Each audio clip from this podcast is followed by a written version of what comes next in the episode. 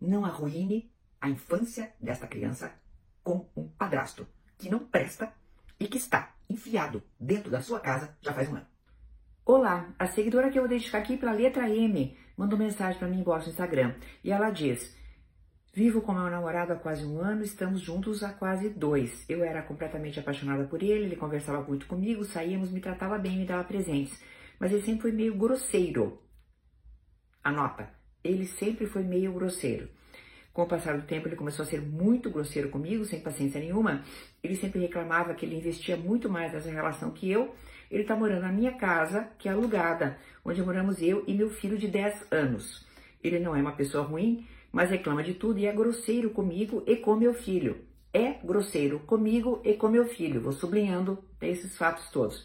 Brigamos muito, brigamos muito porque, pois não aceito mais as grosserias dele. No início do ano descobri que ele baixou o Tinder, baixou o Tinder.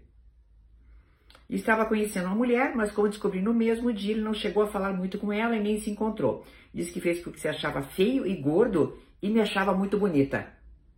Olha o gaslighting, justificando uma atitude dele. Já estou te respondendo, né, à medida que vai aparecendo, que é barbaridade atrás de barbaridade, né, querida?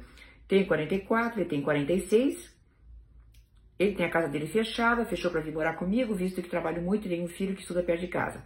Ele alega que isso que ele fez de fechar a casa é aturar minhas DRs, é porque me ama, ele me ajuda com meu filho, leva e busca porque trabalha de noite e eu de dia.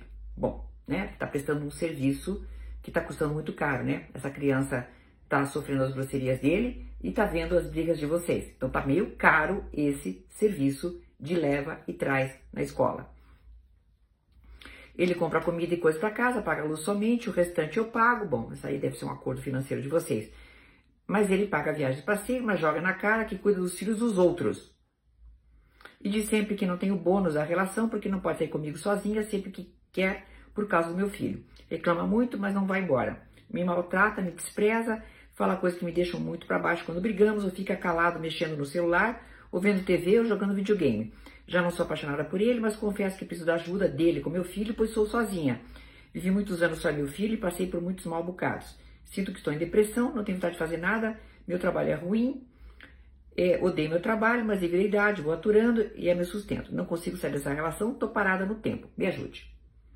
Bem, querida, um serviço de babá custa muito mais barato, tá? Vou, assim, falar de português bem claro, tá? Um serviço de babá a gente paga com dinheiro ou a gente pede para pessoas que são né, do nosso círculo de apoio maior para dar uma ou outra ajuda.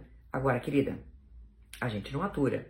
Um homem grosseiro fica no videogame, não sei a questão financeira se é do teu agrado ou não, mas essa acho que nem importa nessas alturas do campeonato. Briga com você, briga com teu filho, o que, que você quer mais? E fica jogando na tua cara que cuida do filho dos outros, querida. Tá, você dá um ponto bem importante: depressão. A depressão ajuda muitíssimo a pessoa a não se ajudar, tá? A depressão, inclusive, deixa muitas pessoas assim com inação.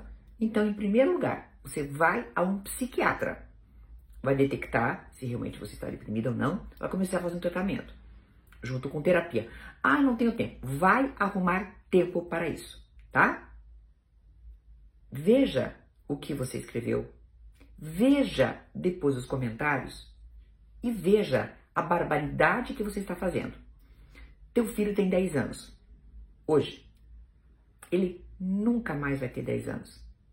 Não arruine a infância desta criança com um padrasto que não presta e que está enfiado dentro da sua casa já faz um ano.